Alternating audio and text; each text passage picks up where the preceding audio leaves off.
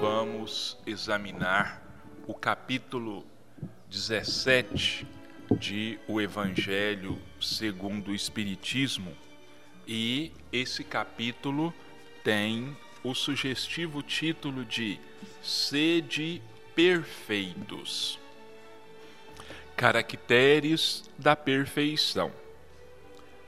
Mas eu vos digo: amai os vossos inimigos Fazei o bem aos que vos têm ódio, e orai pelos que vos perseguem e caluniam, para serdes filhos de vosso Pai que está nos céus, o qual faz nascer o seu sol sobre bons e maus, e vir chuva sobre justos e injustos. Porque se vós não amais senão os que vos amam, que recompensa haveis de ter? Não fazem os publicanos também o mesmo? E se vos saudardes somente os vossos irmãos, que fazeis nisso de especial? Não fazem também assim os gentios? Sede vós logo perfeitos, como também vosso Pai Celestial é perfeito. Mateus, capítulo 5, versículos de 44 a 48. Desde que Deus possui a perfeição infinita em todas as coisas, esta máxima, sede perfeitos, como vosso Pai Celestial é perfeito, tomada ao pé da letra, faria supor a possibilidade de atingirmos a perfeição absoluta. Se fosse dado à criatura ser tão perfeita quanto seu próprio Criador, ela o igualaria, o que é inadmissível. Mas os homens aos quais Jesus se dirigia não teriam compreendido esta questão. Ele se limitou, portanto, a lhes apresentar um modelo e dizer que se esforçassem para atingi-lo. Devemos, pois, entender por estas palavras a perfeição relativa de que a humanidade é suscetível e que mais pode aproximá-la da divindade. Mas em que consiste essa perfeição? Jesus mesmo disse: Amai os vossos inimigos, fazei o bem aos que vos têm ódio, e orai pelos que vos perseguem e caluniam. Com isso, mostra que a essência da perfeição é a caridade na sua mais pura acepção, porque ela implica a prática de todas as outras virtudes. Com efeito, se observarmos o resultado de todos os vícios e mesmo dos simples defeitos, reconheceremos que não há nenhum que não altere mais ou menos o sentimento de caridade, porque todos nascem do egoísmo e do orgulho, que são a sua negação. Porque tudo o que excita exageradamente o sentimento da personalidade destrói, ou quando nada, enfraquece os princípios da verdadeira caridade, que são a benevolência, a indulgência, o sacrifício e o devotamento. O amor do próximo, estendido até o amor dos inimigos, não podendo aliar-se com nenhum defeito contrário à caridade, é sempre, por isso mesmo, o indício de uma superioridade moral maior ou menor. Do que resulta que o grau de perfeição está na razão direta da extensão do amor ao próximo. Eis porque Jesus, depois de haver dado a seus discípulos as regras da caridade no que ela tem de mais sublime, lhes disse: Sede logo perfeitos, como também vosso Pai Celestial é perfeito. O homem de bem. O verdadeiro homem de bem é aquele que pratica a lei de justiça, de amor e caridade na sua maior pureza. Se interroga a sua consciência sobre os próprios atos, pergunta se não violou essa lei, se não cometeu o mal, se fez todo o bem que podia, se não deixou escapar voluntariamente uma ocasião de ser útil se ninguém tem do que se queixar dele, enfim, se fez aos outros tudo aquilo que queria que os outros fizessem por ele. Tem fé em Deus, na sua bondade, na sua justiça e na sua sabedoria. Sabe que nada acontece sem a sua permissão e submete-se em todas as coisas à sua vontade. Tem fé no futuro e por isso coloca os bens espirituais acima dos bens temporais. Sabe que todas as vicissitudes da vida, todas as dores, todas as decepções são provas ou expiações e as aceita sem murmurar. O homem possuído pelo sentimento de caridade e de amor ao próximo faz o bem pelo bem, sem esperar recompensa. Paga o mal com o bem. Toma a defesa do fraco contra o forte e sacrifica sempre o seu interesse à justiça. Encontra sua satisfação nos benefícios que distribui, nos serviços que presta, nas venturas que promove, nas lágrimas que faz secar, nas consolações que leva aos aflitos. Seu primeiro impulso é o de pensar nos outros antes que em si mesmo, de tratar dos interesses dos outros antes que dos seus o egoísmo, ao contrário, calcula os proveitos e as perdas de cada ação generosa. É bom, humano e benevolente para com todos, sem distinção de raças nem de crenças, porque vê todos os homens como irmãos. Respeita nos outros todas as convicções sinceras e não lança o anátema ao que, aos que não pensam como ele. Em todas as circunstâncias, a caridade é o seu guia. Considera que aquele que prejudica os outros com palavras maldosas, que fere a suscetibilidade alheia com o seu orgulho e o seu desdém, que não recua à ideia de causar um sofrimento, uma contrariedade, ainda que ligeira, quando a pode evitar, falta ao dever do amor ao próximo e não merece a clemência do Senhor. Não tem ódio nem rancor, nem desejos de vingança.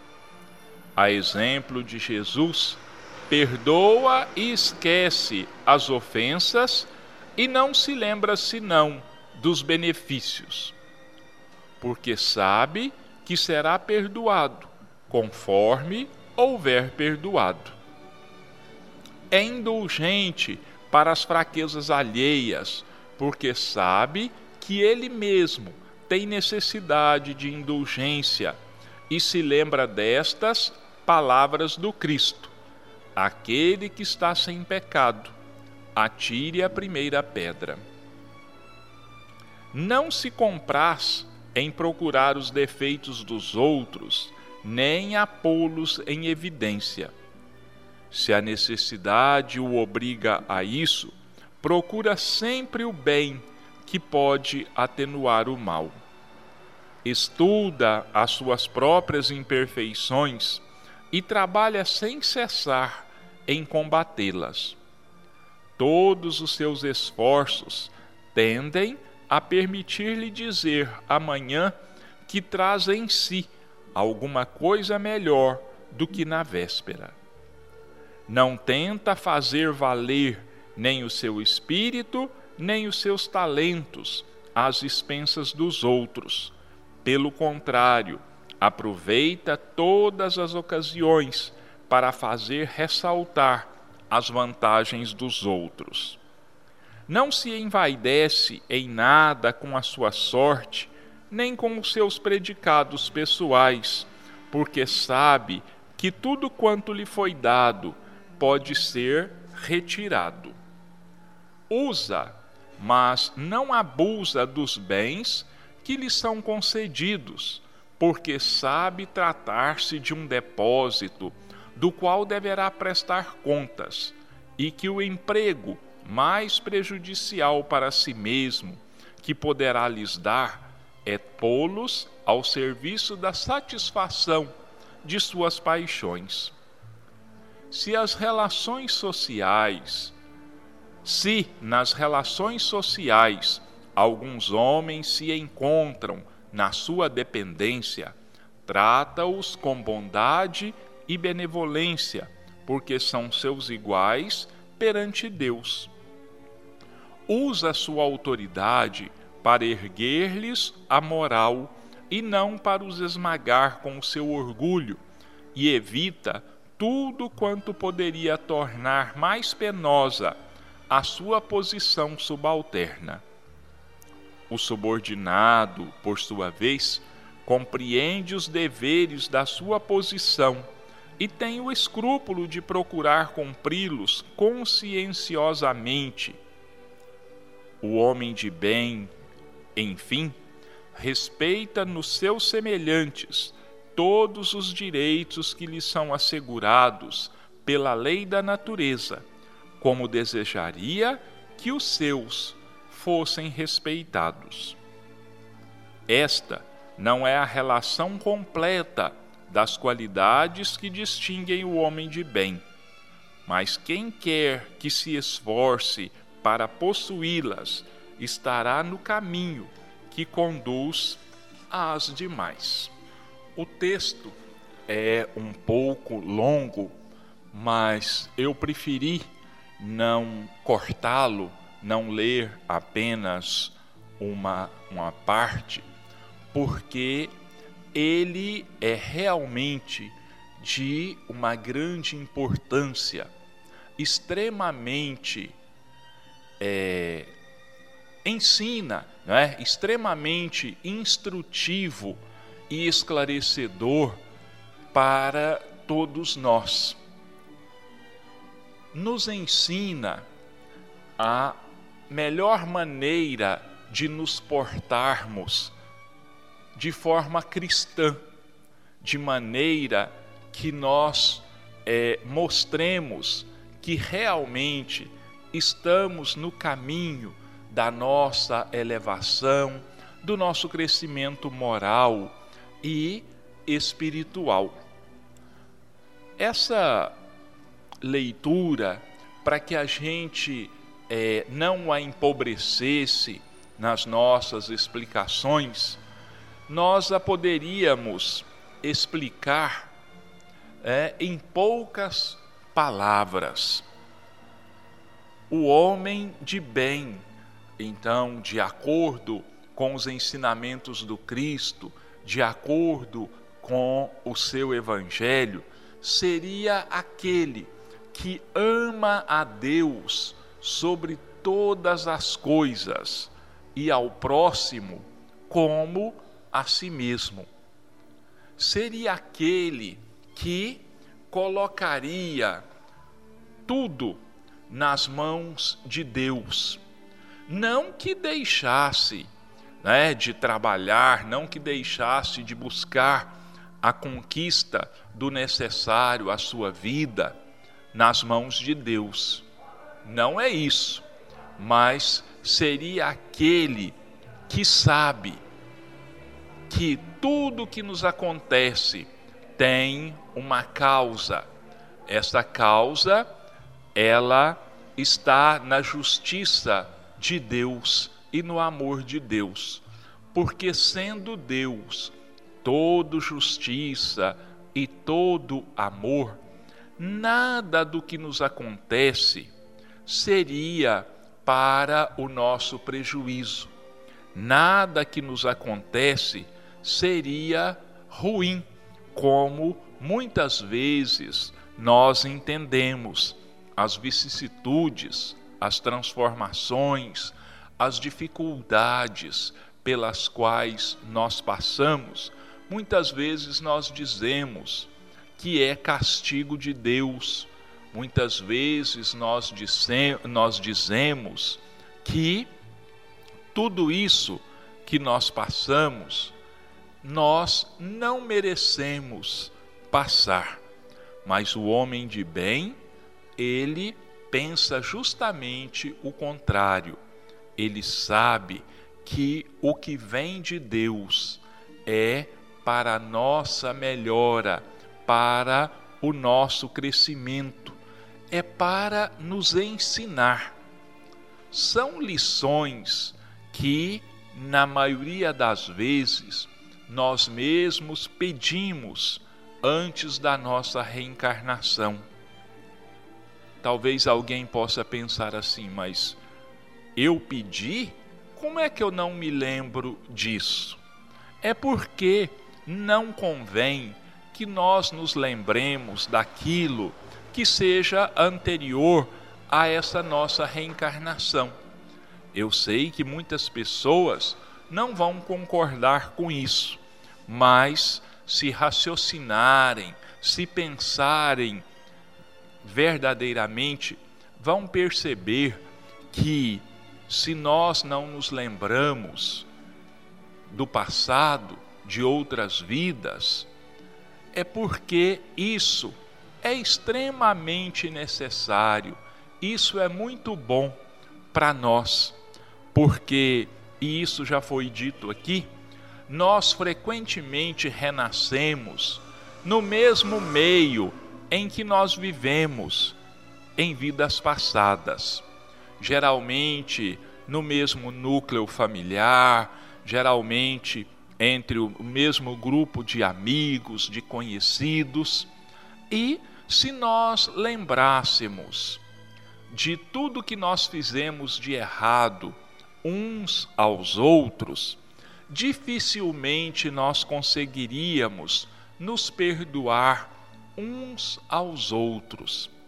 E como nós ficaríamos envergonhados se nos lembrássemos e os outros também se lembrariam de que nós praticamos crimes horrorosos, de que nós cometemos assassinatos, nós roubamos, nós fizemos intrigas, nós é, levantamos falso testemunho, nós caluniamos aqueles que hoje estão lado a lado conosco, para que nós aprendamos a nos perdoar, para que nós aprendamos a nos amarmos uns aos outros.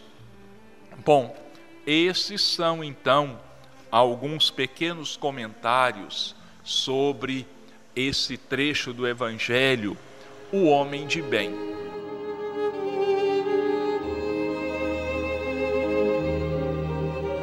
Agora nós vamos passar para a nossa segunda parte, Momentos com André Luiz. Hoje nós vamos examinar o capítulo 21 do livro Sinal Verde, de autoria espiritual de, do espírito André Luiz e psicografia, como todos já sabem, de Francisco Cândido Xavier. O capítulo 21 ele tem o seguinte título: Assuntos de Tempo. Se você já sabe quão precioso é o valor do tempo, respeite o tempo dos outros para que as suas horas sejam respeitadas. Recorde-se de que, se você tem compromissos e obrigações com base no tempo, acontece o mesmo com as outras pessoas. Ninguém evolui, nem prospera, nem melhora e nem se educa enquanto não aprende a empregar o tempo com o devido proveito. Seja breve em qualquer pedido. Quem dispõe de tempo para conversar sem necessidade pode claramente matricular-se em qualquer escola a fim de aperfeiçoar-se em conhecimento superior. Trabalho no tempo dissolve o peso de qualquer quaisquer preocupações, mas tempo sem trabalho cria fardos de tédio sempre difíceis de carregar. Um tipo comum de verdadeira infelicidade é dispor de tempo para acreditar-se infeliz. Se você aproveitar o tempo a fim de melhorar-se, o tempo aproveitará você para realizar maravilhas. Observe quanto serviço se pode efetuar em meia hora. Quem diz que o tempo traz apenas desilusões é que não tem feito outra coisa senão iludir-se. Um dos aspectos mais importantes da vida, André Luiz e os espíritos superiores estão sempre chamando a nossa atenção para isso, é sabermos utilizar do tempo que nós dispomos. É preciso que a gente aprenda, como André deixa claro na, na sua mensagem de hoje, que nós saibamos valorizar e aproveitar todo o tempo. Se nós, como a gente costuma dizer, deixamos apenas o tempo passar sem aproveitá-lo em benefício da nossa instrução, em benefício do nosso crescimento, nós estaremos nos candidatando a grandes desilusões, não só aqui na terra, quanto no mundo espiritual.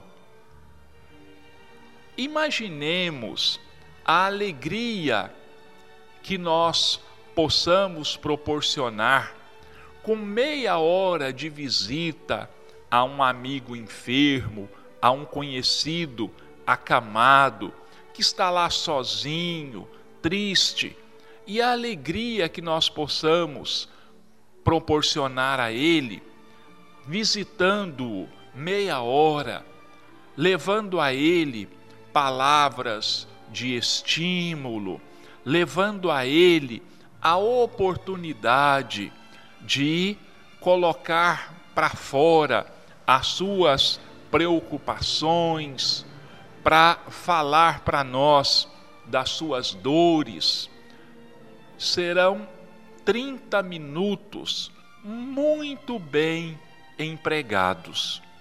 Mas infelizmente, nós gostamos muito de desperdiçar o tempo.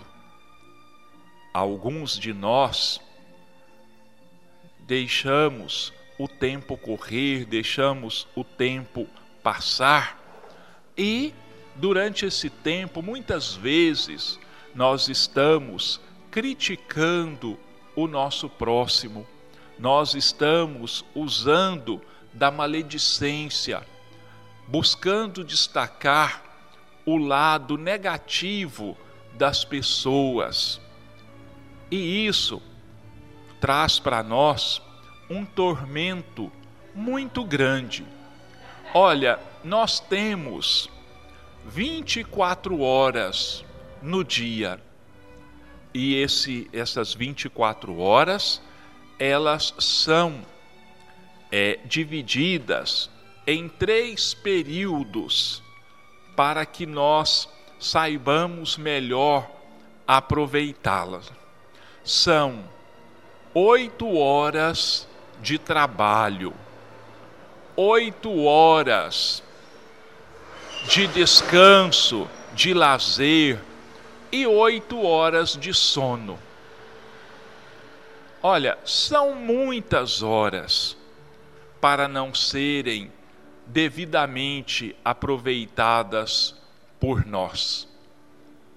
Olha, nessas oito horas de lazer, nós podemos dedicar algum tempo ao nosso autoaprimoramento, à nossa autoeducação, através de leituras edificantes, aproveitando esses momentos para orações de agradecimento a Deus, aproveitar, como eu já disse, para auxiliar o próximo, visitar um doente, prestar um favor. Mas na grande maioria das vezes, nós dizemos assim: nossa, esse tempo não passa, a hora não passa. Mas por quê? Porque quando nós estamos ociosos, quando nós não estamos fazendo nada, o que que passa pela nossa cabeça?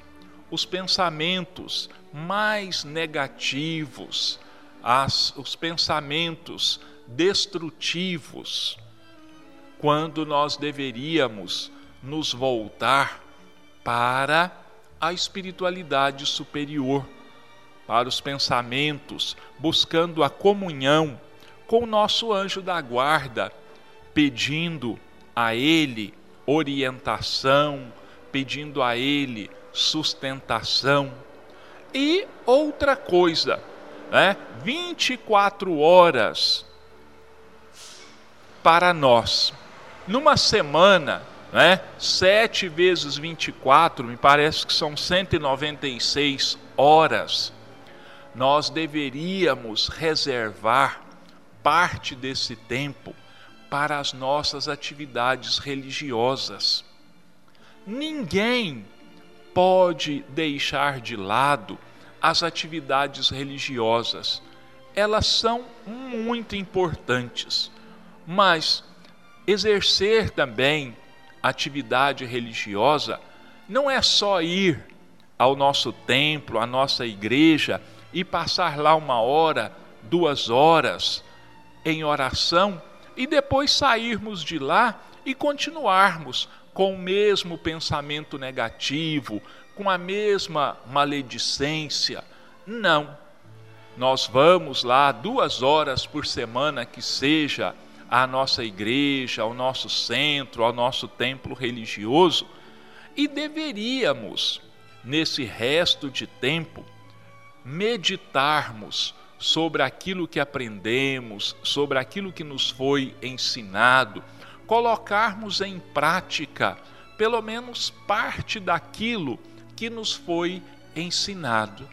Dessa maneira, nós estaremos sendo gratos a Deus e a Jesus, sabendo aproveitar corretamente o nosso tempo. Fica aqui então os nossos agradecimentos aos nossos irmãos pela paciência que têm conosco, o nosso agradecimento em primeiro lugar a Deus e a Jesus e aos espíritos amigos por nos proporcionarem esses momentos em que podemos levar aos nossos irmãos a nossa interpretação dos ensinamentos do Evangelho de Jesus. Agradecermos a Deus, a Jesus, aos espíritos amigos, pela bênção do tempo, pedindo a Deus e a Jesus que nos orientem, que nos inspirem a melhor maneira de aproveitarmos essa grande bênção dos céus, que é o tempo em nossa vida. Que Jesus nos abençoe, nos sustente e nos amparem a todos, hoje e em todos os dias das nossas vidas, e que assim seja.